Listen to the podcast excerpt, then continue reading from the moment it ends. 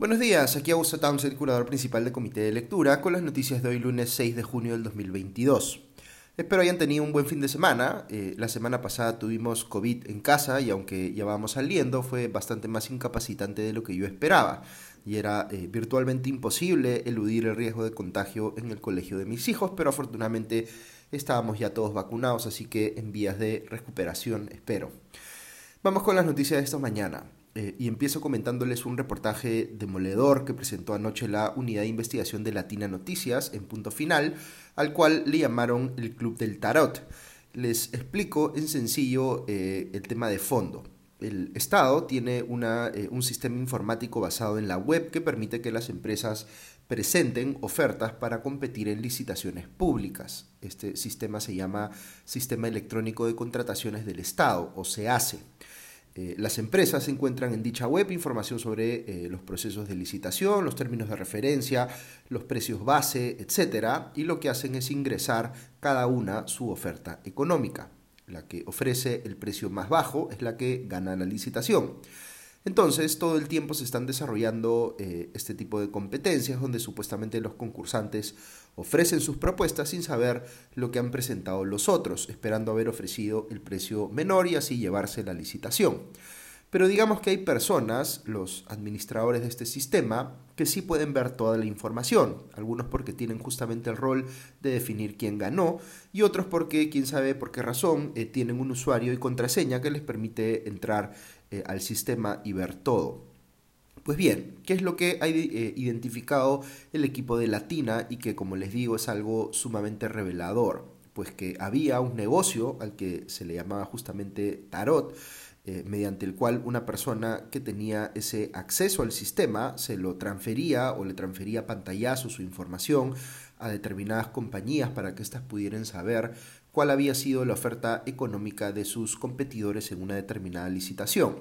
Digamos que las licitaciones se cerraban un día determinado a la medianoche. Como estas empresas tenían acceso al sistema y podían verlo todo, esperaban pues hasta minutos antes de la medianoche y cuando creían que ya nadie más iba a presentar una oferta, lo que hacían era poner la suya un poquito por debajo de aquella eh, presentada que tenía el menor precio hasta ese momento, asegurándose por lo tanto que iban a ganar de todas maneras esa licitación.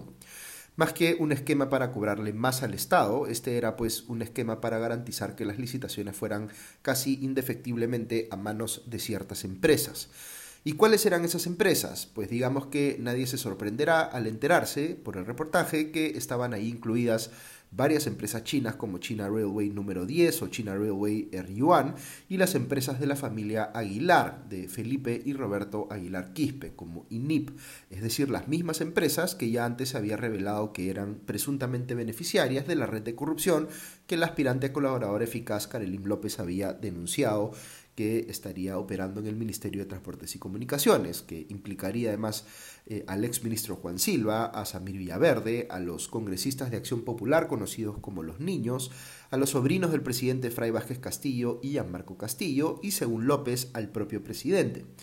Este reportaje en punto final eh, de Latina es una demostración contundente de que estas empresas chinas y las empresas de la familia Aguilar sí eran efectivamente beneficiarias de un sistema corrupto que les permitía sacar ventaja indebida de sus competidores y así adjudicarse obras públicas. La evidencia es contundente porque la misma persona que operaba este esquema, eh, un joven de 23 años que cobraba 30 mil dólares por consulta y que ni siquiera ocultaba en sus redes sociales sus fotos cargando fajos de dinero, eh, ha decidido pues reconocer su participación y revelar todo lo que sabe al fiscal anticorrupción o Martello, lo que, ha, eh, lo, que eh, lo ha hecho objeto, digamos, de amenazas de muerte. Así que poco a poco se va completando las piezas para entender cómo operaba este rompecabezas de corrupción en el sistema de licitaciones públicas. Y es vergonzoso quien opera este sistema informático no es el propio Ministerio de Transportes y Comunicaciones, sino el organismo supervisor de contrataciones del Estado, el OCSE, eh, eh, que ha anunciado ya que iniciará una investigación interna y ha pedido a la Fiscalía y a la Procuraduría General del Estado que intervengan. Pero lo increíble, aunque quizá eh, no tanto, es que estos sistemas sean tan vulnerables, sea a ataques informáticos o a tener gente corrupta a la interna, que pasen pues estas cosas como si nada. Eh, en temas de contratación pública realmente pareciera que todo lo que tenemos está podrido, que todo está de una u otra manera infectado por eh, la corrupción, eh, salvo quizá por este esquema de gobierno a gobierno que ha parecido bastante más eh, digamos, eh, sensato eh, al ser utilizado en los últimos años y más seguro en ese sentido. Pero en cualquier caso, necesitamos hacer aquí pues un cambio desde la raíz para tratar de entender todas las formas en las que las empresas corruptas y los funcionarios corruptos le sacan la vuelta, digamos, a las regulaciones para poder obtener beneficios indebidos. Otra cosa que se ha conocido el fin de semana es que el presidente Pedro Castillo ha sido citado por la Fiscalía eh, de la Nación para que declare el próximo lunes 13 de junio a las 10 de la mañana como investigado en el caso del puente Tarata 3, que tiene que ver pues con las revelaciones de la aspirante colaboradora eficaz Karelim López sobre la supuesta red de corrupción en el Ministerio de Transportes y Comunicaciones en la que el propio Pedro Castillo estaría eh, implicado según ella. Eh, más bien, hoy lunes 6 estaba previsto que el ex ministro de Transporte Juan Silva declare ante la Fiscalía, pero parece que no va a hacerlo, escudándose en el hecho de que, según él, no habría sido notificado a tiempo. Vamos a ver pues la próxima semana cuál es el ánimo del presidente Castillo frente a esta investigación. Si se va a mostrar eh, solícito para responder las preguntas de la Fiscalía o si va más bien a responder escuetamente, evasivamente o eh, no responder en lo absoluto, invocando su derecho a no autoincriminarse. Lo que sí es importante decir es que si bien eh, hubo un breve lapso en el que se discutió si la transcripción del audio de la conversación sobre los, entre comillas, 100 grandes entre Samir Villaverde y Juan Silva que había difundido el canal Willax eh, era auténtica o no, lo que se evidenció finalmente es que si bien el documento que mostró Willax no era reconocido como oficial por la Fiscalía,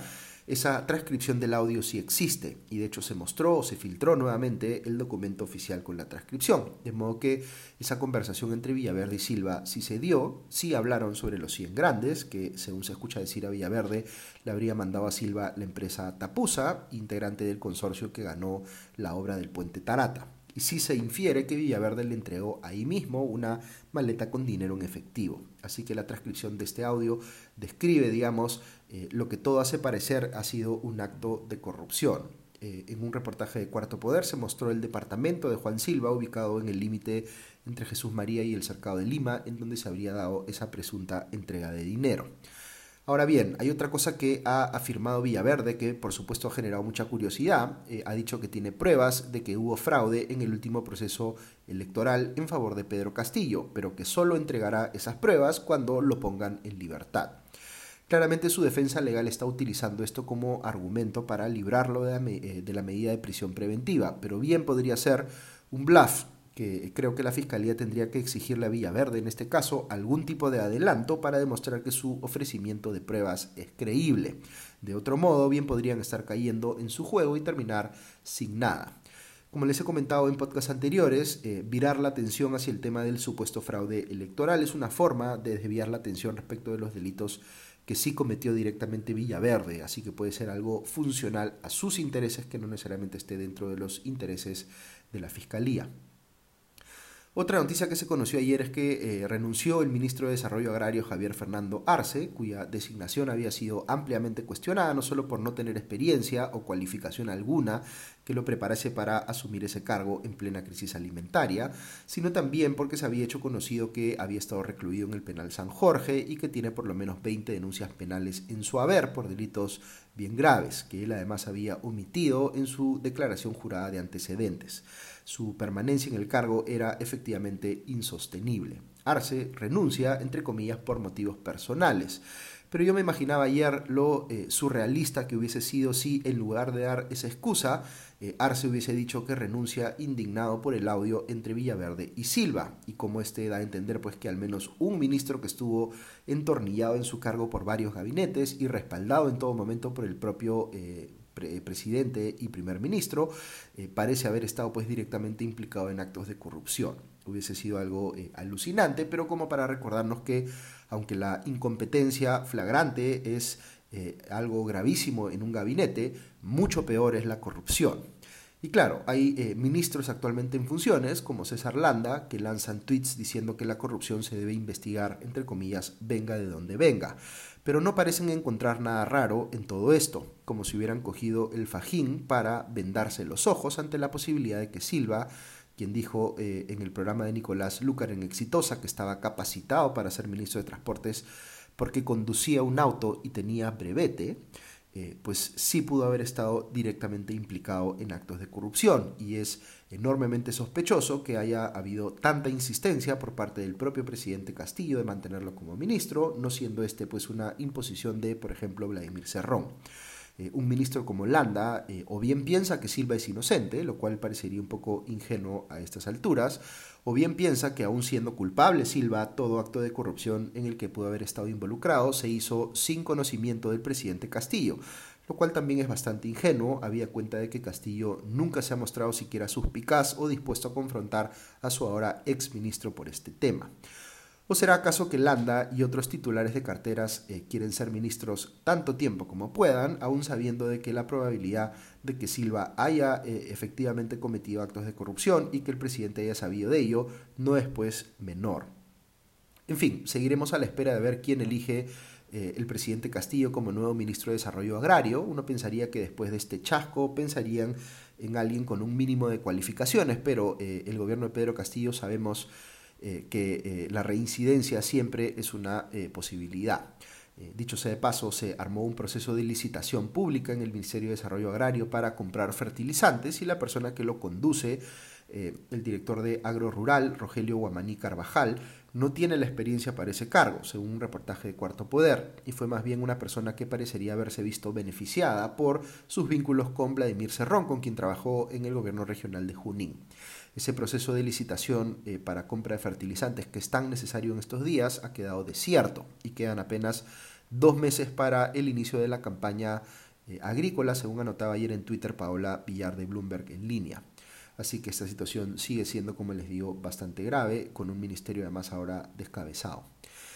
Ayer hubo otra revelación importante en los dominicales, concretamente en Punto Final, donde se dio a conocer que una consultora colombiana de nombre María Alejandra Trujillo viene asesorando políticamente al presidente Castillo, aunque no lo está haciendo de manera formal u oficial, pues no hay un contrato en ese sentido. Y tampoco se ha venido registrando todos sus ingresos a Palacio de Gobierno eh, para un gobierno que desde siempre ha sido pues tan enemigo de la transparencia, digamos que no sorprende que tenga una asesora política en la sombra,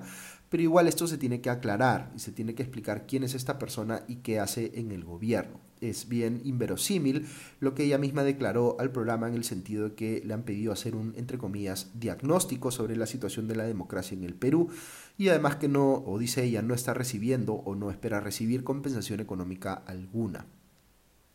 En Panorama salió un reportaje complicado para la vicepresidenta Dina Boluarte que muestra que en Seda Cusco, que es la empresa estatal de agua y saneamiento de Cusco, se creó una oficina que no existía de gestión social para poner ahí como jefe a eh, un sobrino de Boluarte, de nombre José David Ugarte Boluarte.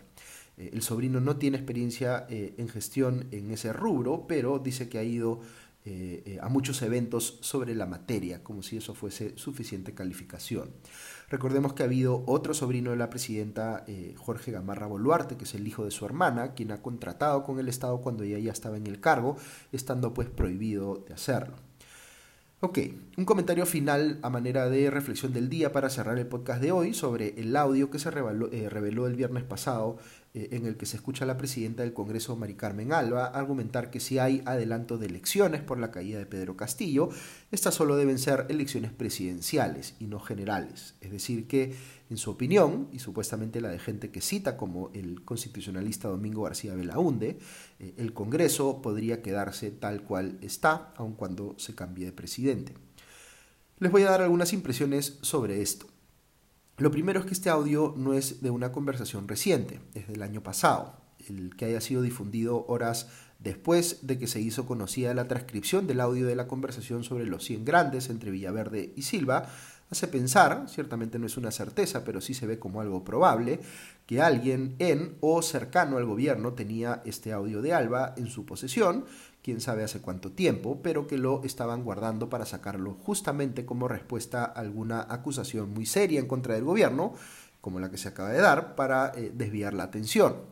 Y de hecho, el audio cumple ese cometido frente a ciertos públicos porque sirve para alimentar la narrativa de que los congresistas de oposición, con Alba a la cabeza, son eh, golpistas.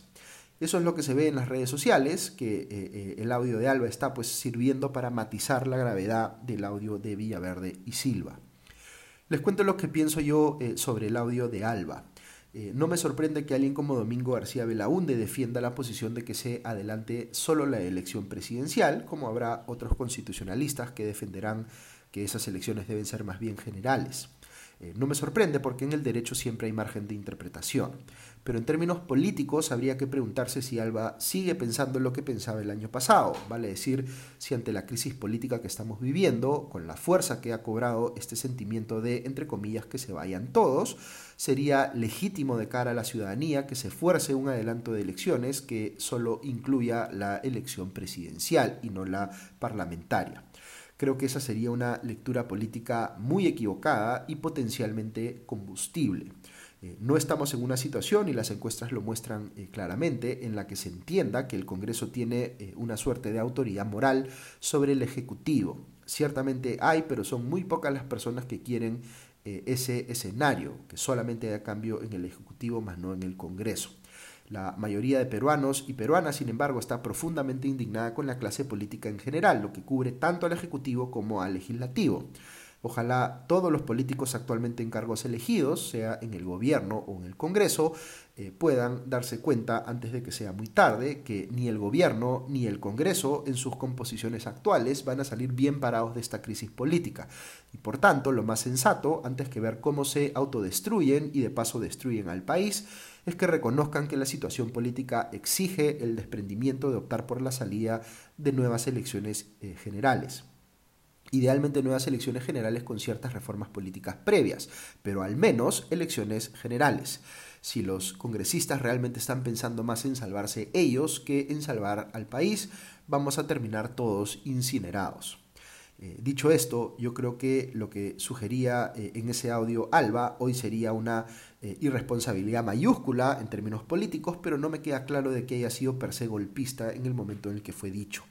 ese comentario. Revela en todo caso una intención que, a mi juicio, habría que rechazar contundentemente por lo que les acabo de explicar. Pero lo que podría estar revelando el audio de Villaverde y Silva es muy distinto y mucho más grave no es una intención, sino eh, aparentemente la confirmación de un esquema de corrupción al más alto nivel en el actual gobierno. Alba puede ser todo lo impopular que es y merecidamente, pero eh, las insensateces que puede eh, ella decir no se comparan en este caso con lo que nos está mostrando este audio entre Villaverde y Silva. No hay que perder la perspectiva ni caer en el juego de quienes quieren tapar la corrupción del gobierno con la impopularidad del Congreso y de su presidenta sigamos firmes pues en pedir eh, eh, adelanto de elecciones generales con reforma política previa. Al menos yo, y ciertamente aquí podemos discrepar, creo que esa es la única salida política eh, razonable a la situación en la que estamos viviendo en el país. Ok, eso es todo por hoy. Que tengan un buen día y una buena semana y ya nos escuchamos pronto. Adiós.